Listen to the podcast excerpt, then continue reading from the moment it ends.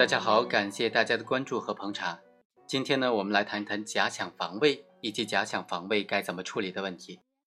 所谓假想防卫啊，就是自己以为是在正当防卫，其实呢根本就没有正当防卫的条件，所以行为人认为的正当防卫根本就不存在。那么此时他基于正当防卫的原因和目的实施的这些伤害行为该怎么定性，也就是假想防卫该怎么处理的问题了。本案的主角王某，他因为夜晚发现有人想要非法侵入他的住宅，就马上跑到当地的村干部和公安干警那里去报警。当他返回自己家的门口的时候呢，看见门口挤满的人在他的窗前，他以为这些人都是要非法侵入他家的这些人。突然呢，他又看见两个人朝他走来，行色匆匆，以为是要打击他，是要袭击他。于是呢，他就拿起棍棒，将这两个人打倒在地，最终导致了其中一人死亡。本案就是非常明显的假想防卫的情景了。根据刑法第二十条的规定呢，只有对于正在进行的不法侵害的行为才能够实施正当防卫。而所谓正在进行的不法侵害呢，实际上包括两层意思：第一是客观实际上存在着真正的真实的侵害。而不是行为人主观想象或者推测出来的侵害。第二，已经着手实施或者直接面临的侵害，而不是还没有开始或者已经结束的侵害。如果不法侵害并不真实存在，只是行为人主观上想象或者推测认为存在某种不法侵害，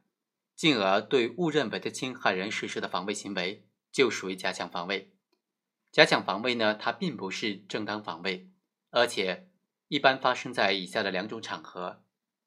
第一种场合呢，是说发生在根本不存在不法侵害的场合，比如说像本来这样，夜间误以为来访的客人是强盗而实施防卫。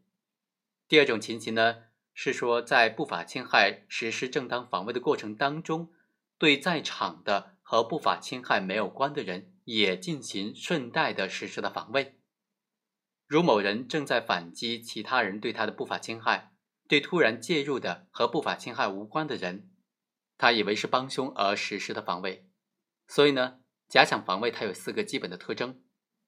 第一是行为人主观上存在着正当防卫的意图，以为自己是对不法侵害人实施的正当防卫；第二，防卫的对象是不法侵害，但实际上这个不法侵害并不存在；第三。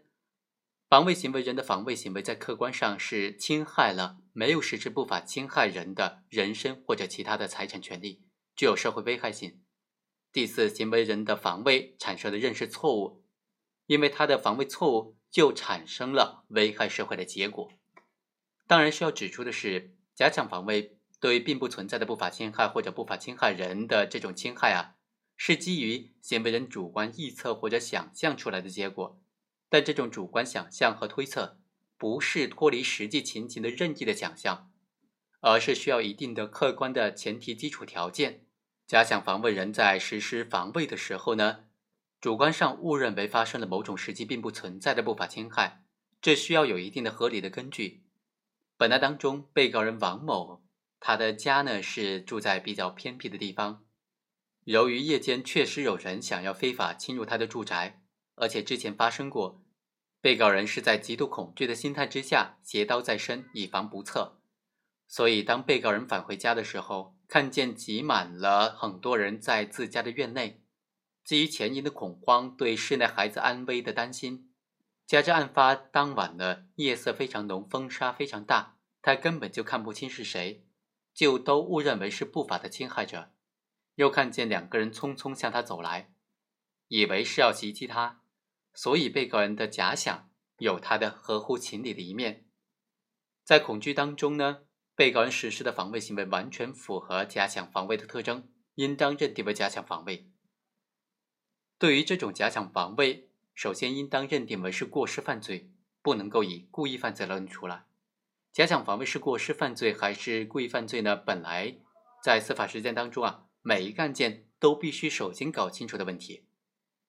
不能够把刑法意义上的故意和心理学上的故意区分开来，因为假想防卫啊，它如果是从心理学的理论来分析，它也是故意的。根据刑法第十四条的规定，故意犯罪指的是行为人明知自己的行为会发生危害社会的结果，并且希望或者放任这种结果的发生。而假想防卫则是建立在行为人对他的行为性质，也就是他的行为不具有社会危害性的这种错误的认识基础之上发生的。假想防卫虽然是故意行为，但这种故意建立在对客观事实认识错误的基础之上。自以为是在对不法侵害实施正当防卫，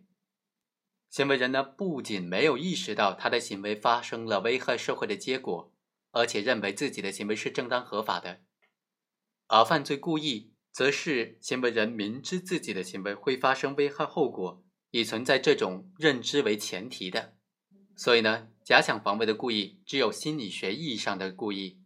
根本就不具备刑法意义上的犯罪故意。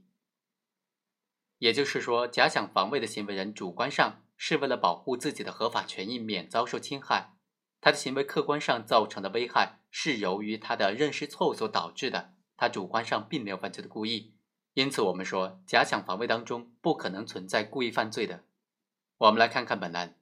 王某是建立在这种错误的认识的基础之上，自认为是为了保护本人的人身财产的合法权利，而实施所谓的正当防卫。